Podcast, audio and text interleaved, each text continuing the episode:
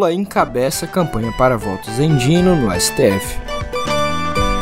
Milley enfrenta choque de realidade e recua das promessas de campanha. E Maduro avança para criar uma província que abrange a região de Essequibo. Oi, gente, tudo bem? Eu sou Olavo Davi e tô aqui para te contar que Dino ganhou reforço na campanha ao Supremo, que Milley tá um pouco mais sensato e que Maduro, por sua vez, quer fogo no parquinho. Posso? Bem rapidinho, no pé do ouvido.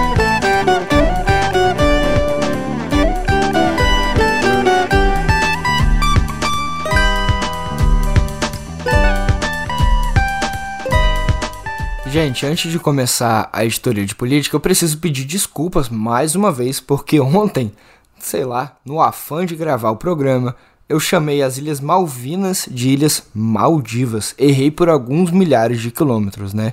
Me perdoem, por favor.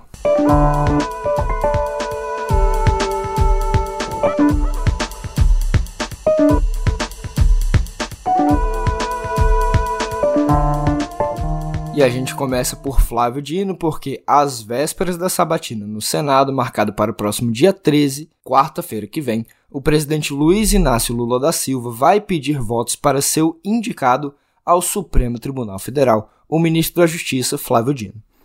O Palácio do Planalto avalia que Dino será aprovado, mas Lula não quer correr riscos e tentará atrair os quase 20 parlamentares indecisos. Dino enfrenta resistência de bolsonaristas, com os quais travou vários embates desde o dia 8 de janeiro. Pelas contas do governo, Dino receberá no mínimo 50 votos, sendo que ele precisa de 41 no plenário. A votação, é claro, é secreta. Lula disse a interlocutores que vai telefonar aos parlamentares para garantir a aprovação de Dino com o um máximo de votos. Ele foi aconselhado a nomear o novo nome da justiça antes da sabatina, mas ainda não deu qualquer sinal de sua indicação. A sabatina na Comissão de Constituição e Justiça deve ocorrer simultaneamente à de Paulo Gonet, indicado para a Procuradoria-Geral da República.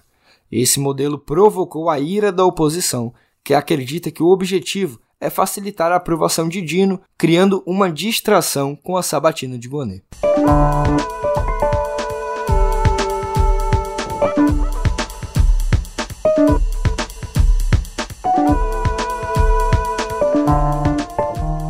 Mas não é só a justiça que deve ter um novo nome aliados do ministro das Comunicações Juscelino Filho, já admite que ele está na lista dos que devem deixar a esplanada na reforma ministerial que Lula pretende fazer no início de 2024.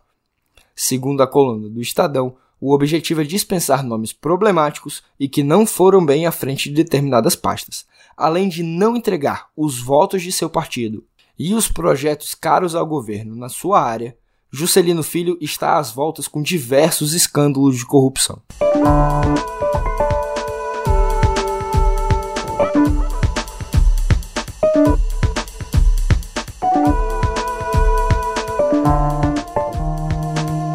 E na mesma data da sabatina de Dino, os senadores decidirão a indicação de Gonet à PGR, o que está criando um constrangimento à ala progressista da base governista. No Ministério Público, Gonet tem um histórico de posições abertamente conservadoras. Em sua carreira, emitiu parecer contra a proibição dos tratamentos de cura gay, defendeu a criminalização do aborto e votou contra reconhecer a culpa do Estado por crimes da ditadura militar. Que baita PGR que nós teremos, hein? Ele chegou a ser cotado para a PGR no governo Bolsonaro e vem sendo elogiado publicamente por apoiadores do ex-presidente, o que nunca é um bom sinal os senadores de esquerda desconversam. Para o senador Otto Alencar, da Bahia, isso não interessa muito.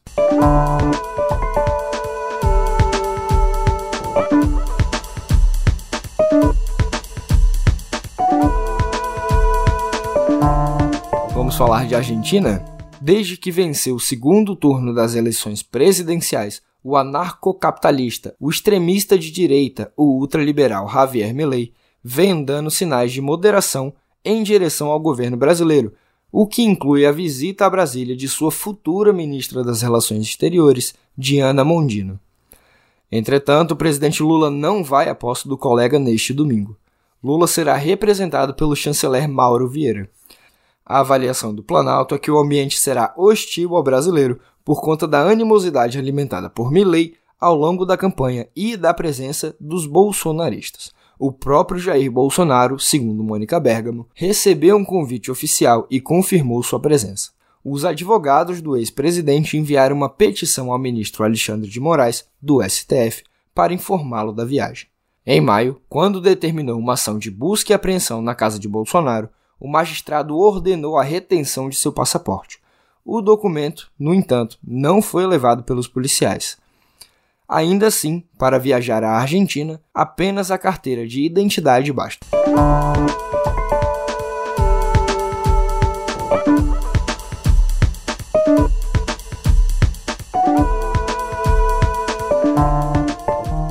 Por falar nele, o ministro Alexandre de Moraes do Supremo Tribunal Federal determinou ontem que a Meta, a controladora do Facebook, entregue em 48 horas um vídeo publicado pelo ex-presidente Jair Bolsonaro após os atos golpistas do dia 8 de janeiro. É aquele vídeo do Foi mal, tava doidão. Lembra? Em caso de descumprimento, a multa diária é de 100 mil reais. A decisão atende a um pedido apresentado na véspera pela Procuradoria-Geral da República, que alegou que a entrega foi determinada em janeiro e reiterada em agosto, mas ainda não ocorreu. Dias após os atos golpistas, Bolsonaro compartilhou no Facebook um vídeo que insinuava que o STF e o TSE teriam fraudado a eleição de 22. Por isso, ele foi incluído em um inquérito que investiga a incitação dos ataques.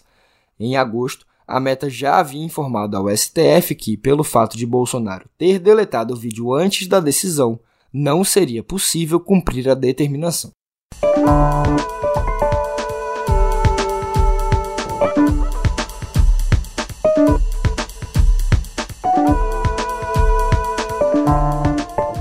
Ainda falando do Xandão, porque Moraes também rejeitou o recurso apresentado pela defesa de Bolsonaro contra a decisão que determinou sua inelegibilidade por oito anos por abuso de poder político e uso indevido dos meios de comunicação. Ainda assim, cabe recurso. O pedido se refere à ação movida pela reunião com os embaixadores no Palácio da Alvorada em julho de 22, em que Bolsonaro questionou o sistema eleitoral. Aliás, em que Bolsonaro atacou veementemente o sistema eleitoral brasileiro e criticou as urnas e os ministros dos tribunais superiores.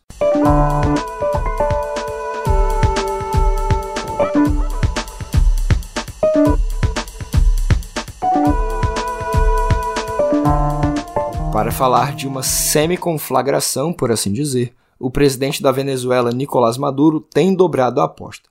Maduro propôs ontem à Assembleia Nacional do país a criação de leis para estabelecer uma província venezuelana em Essequibo, área que hoje é da Guiana, mas que há muito tempo já foi da Venezuela. Também ordenou que a estatal petroleira PDVSA conceda licenças para a exploração de petróleo e gás na região. No domingo, a Venezuela fez um referendo no qual 95% dos eleitores votaram para que o país incorpore esse equibo aos seus domínios.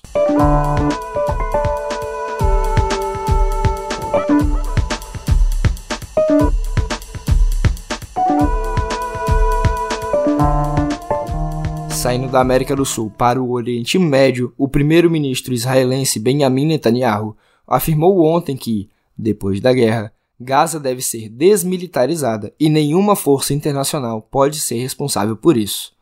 Pelo visto, só Israel pode intervir em Gaza. Além disso, acrescentou que não está pronto para aceitar qualquer outro acordo. O premier relatou ter ouvido histórias de abuso sexual numa reunião com reféns libertados pelo Hamas ao ser questionado sobre a situação humanitária em Gaza, disse que não vê contradição entre os esforços de guerra e os esforços humanitários.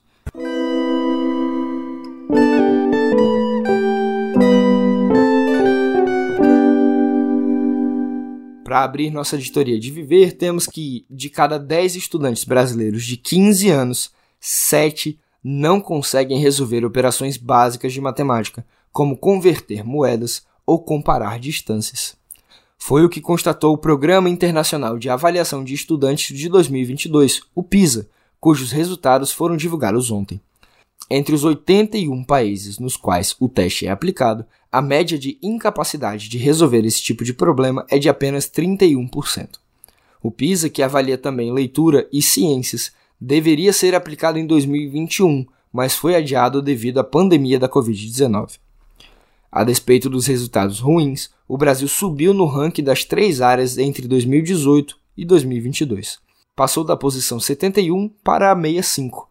Em leitura, de 57 para 52, subindo 5 posições, e em ciências, da posição 64 para a posição 62. Isso se deveu, em parte, à piora generalizada dos estudantes em todo o mundo.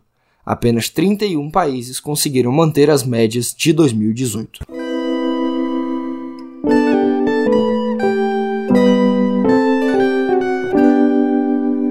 Responsável pelo afundamento e pelo colapso habitacional de Maceió, a Braskem foi multada ontem em mais de 72 milhões de reais pelo Instituto do Meio Ambiente do Estado de Alagoas, o IMA, pelos danos ambientais da mina 18 em Maceió.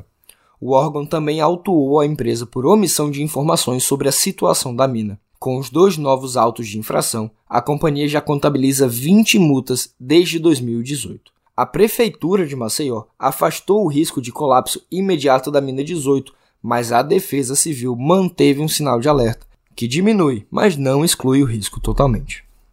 E olha, posso te fazer um convite? A nossa editora executiva Flávia Tavares comenta no Cá Entre Nós que a Braskem, responsável pelas 35 minas de sal-gema na região de Maceió, tem muitos cúmplices em todas as esferas de governo. Segundo ela, está na hora de olharmos para Alagoas, terra de alguns dos nomes mais poderosos da República, e atribuirmos responsabilidades. O Cá Entre Nós já está no YouTube do meio.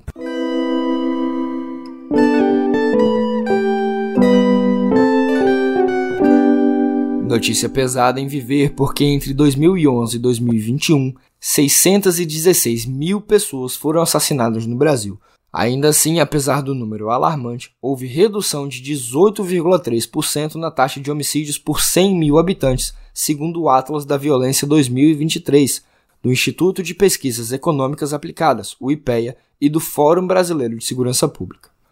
O Acre, Sergipe e Goiás tiveram as maiores reduções, enquanto Amazonas, Amapá e Rondônia apresentaram as maiores altas.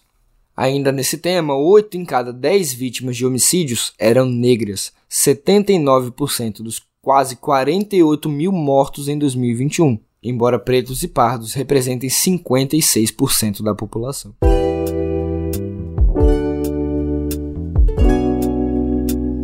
Na nossa editoria de cultura, o último show no Brasil da turnê Got Back de Paul McCartney no estádio do Maracanã será transmitido ao vivo pelas plataformas Disney Plus e Star Plus. Antes de se apresentar no Rio de Janeiro no próximo dia 16, o ex-Beatle ainda sobe ao palco em São Paulo nos dias 7, 9 e 10 no Allianz Parque e no dia 13 em Curitiba, no Couto Pereira Estádio do Curitiba.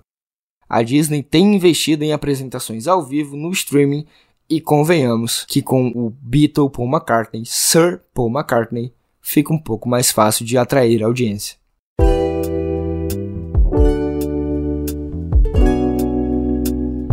Por falar no Beatle Paul, McCartney perdeu ontem um parceiro de longa data. Morreu nesta terça-feira o cantor e guitarrista Danny Lane, não Penny Lane, aos 79 anos, após uma longa batalha contra uma doença pulmonar. Nascido Brian Frederick Hines, na Inglaterra, foi cofundador do Muddy Blues, fazendo sucesso com Go Now. Após sair da banda em 67, formou outros grupos até se juntar a McCartney para criar os Wings em 71. A parceria durou 10 anos, rendendo álbuns de sucesso como Band on the Run e Venus and Mars, além de faixas como Jet, My Love e Moo of Kintyre. Fica o nosso pesar.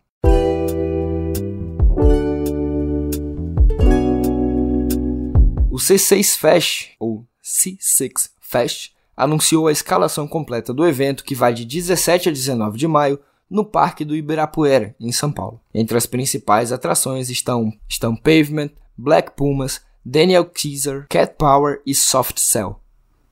Posso te confessar, não conheço nenhuma delas. A pré-venda começa hoje para clientes C6, para o público geral, na sexta-feira.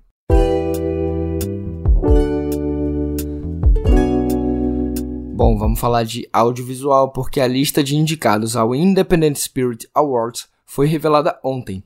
American Fiction, Segredos de um Escândalo e Vidas Passadas são os filmes mais nomeados com cinco indicações cada. Os três longas concorrem na categoria de melhor filme com outros três títulos. The Last of Us, da HBO Max, e I Am a Virgo, do Prime Video, lideram entre as séries com quatro indicações para cada um. A cerimônia de premiação acontece em 25 de fevereiro.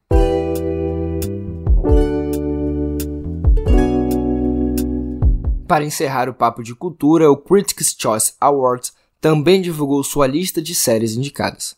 A produção do Apple TV Plus, The Morning Show, é a líder de indicações com seis, seguida por Succession, da HBO, com cinco. A premiação acontece em 14 de janeiro.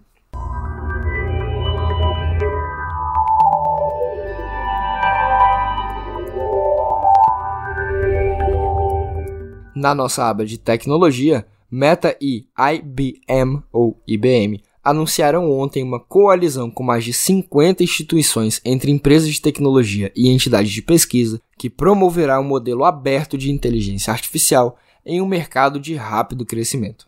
A AI Alliance, que conta com nomes como Intel, Oracle, AMD, Sony, Dell, Universidade de Cornell e NASA, reunirá recursos para apoiar inovação e ciência aberta na área. A aliança é focada em seis áreas, incluindo regulamentação e segurança, com iniciativas de curto prazo. Muitos dos membros são companhias que possuem seus próprios produtos de inteligência artificial, mas lutam para alcançar a popularidade da OpenAI, a criadora do ChatGPT.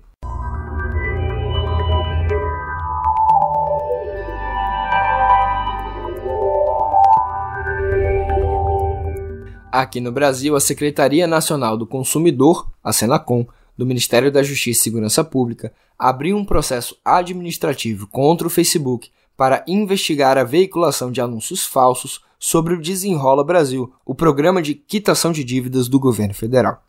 Segundo o órgão, anúncios pagos com links maliciosos que circulam na plataforma da Meta usam um programa de renegociação de dívidas para a aplicação de golpes. A empresa já havia sido notificada em julho deste ano, mas os anúncios falsos continuaram no ar. Por conta disso, a Senacom aplicou no mês passado multa de 150 mil por dia à Meta. Após a publicação da medida no Diário Oficial da União ontem, a gigante de tecnologia tem 20 dias para apresentar uma defesa. E por falar na meta, a companhia vai encerrar a integração de mensagens entre Facebook e Instagram. Com isso, não será mais possível iniciar novos bate-papos entre as plataformas e as conversas existentes entre os serviços entrarão no modo leitura. A descontinuação do serviço ocorre pouco mais de três anos após seu lançamento. Na época, o CEO do Instagram, Adam Mosseri, afirmou que a novidade permitiria que a meta trabalhasse com mais eficiência criando o mesmo recurso de mensagem para todas as plataformas.